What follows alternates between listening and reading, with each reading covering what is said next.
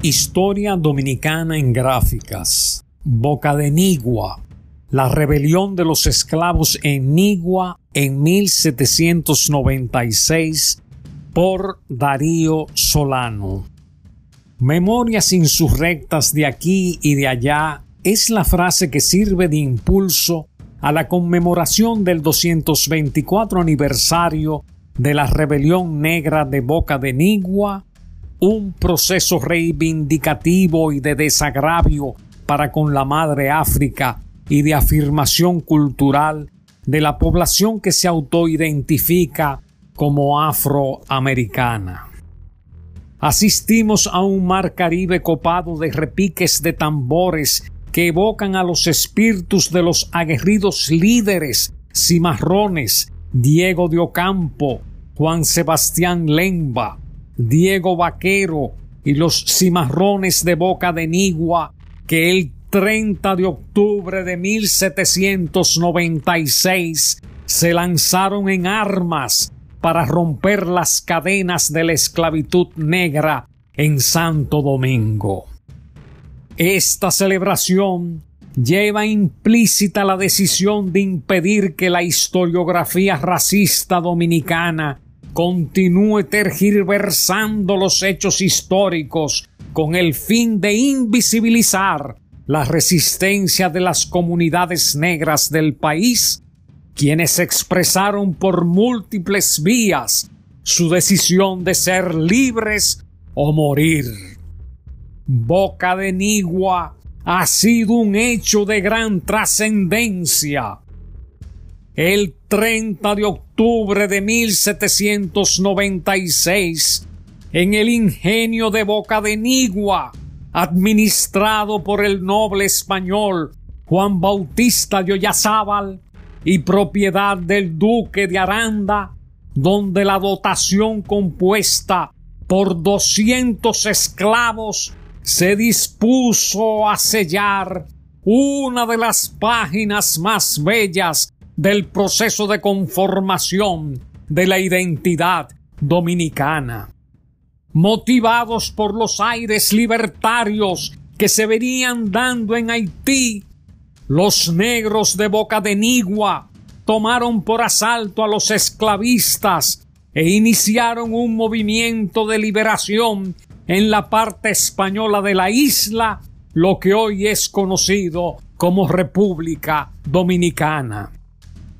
La consigna era construir un gobierno popular con diversidad étnica, naturaleza reivindicativa que sitúa esta acción redentora como la más importante del territorio por su connotación política propuesta aún vigente para nuestros pueblos.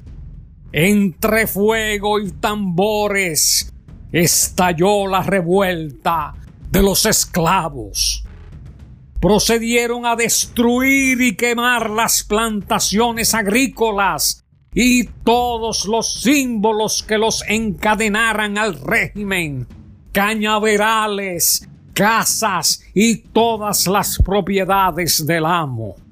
Ajusticiaron a los dos mayorales que se encontraban en el ingenio uno ahogado dentro de una pipa de aguardiente y otro a latigazos en recompensa de los fuetes cotidianos que esgrimía sobre las espaldas de los negros trabajadores. El orgullo del colonialista español no concibió el hecho de que negros sin alma fueran capaces de luchar por la liberación de su gente. El proyecto revolucionario de Boca de Nigua tuvo que pagar un costo muy alto, pero dejó sentadas por siempre las bases para la defensa de los derechos humanos del negro en Santo Domingo. El esclavista Oyazábal y su intento de repeler la revuelta con ayuda de algunos blancos, pero le fue imposible detener la avalancha ante la correlación de fuerza y el poderío de los alzados que se adueñaron de una parte de las armas que estaban en poder de sus opresores. Tuvo Yazábal que ir a la ciudad y recurrir al gobernador de la isla, Joaquín García, para que dispusiera de ayuda militar. Con una fuerza militar repleta de armas sofisticadas, cañones, metrallas y hombres especializados salieron contra los rebeldes. Luego de grandes batallas, los esclavistas españoles lograron dispersar a los alzados hacia el bosque y otras zonas aledañas al ingenio. Más adelante, con el pago de recompensas, se realizó un operativo de apresamiento de los negros sublevados.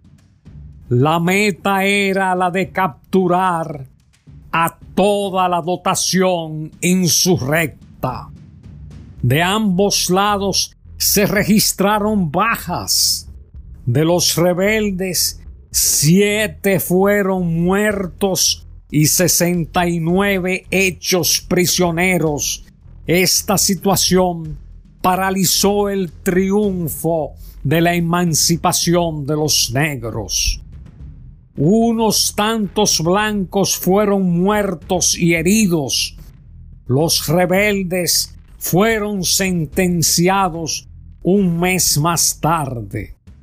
Cinco fueron juzgados por encabezar la rebelión y según el tribunal se les condenó con mucha equidad y compasión a la horca.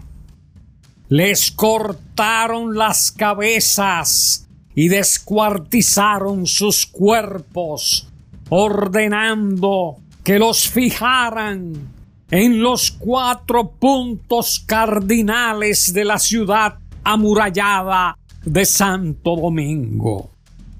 Otros cincuenta fueron sentenciados a recibir cien azotes en la picota pública, más el suplicio de presenciar las ejecuciones de sus compañeros para luego ir a servir de diez a quince años de presidio en el ingenio de Boca de Nigua.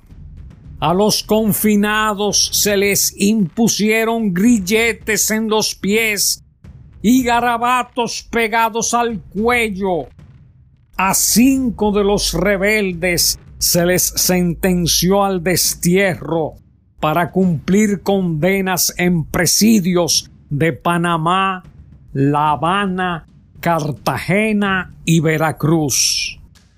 Este fue el costo de la rebelión negra de Boca de Nigua, que sí, si bien no logró inmediatamente el objetivo propuesto, debilitó las bases de la esclavitud en la medida en que los insurrectos lograron expandir su ideal libertario por todos los ingenios azucareros de la época.